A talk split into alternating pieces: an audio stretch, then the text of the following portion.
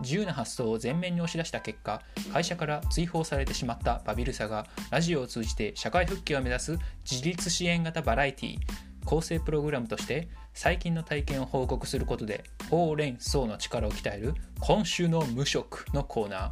お笑い芸人から生き方のヒントを学ぶ今週のこの男のコーナー。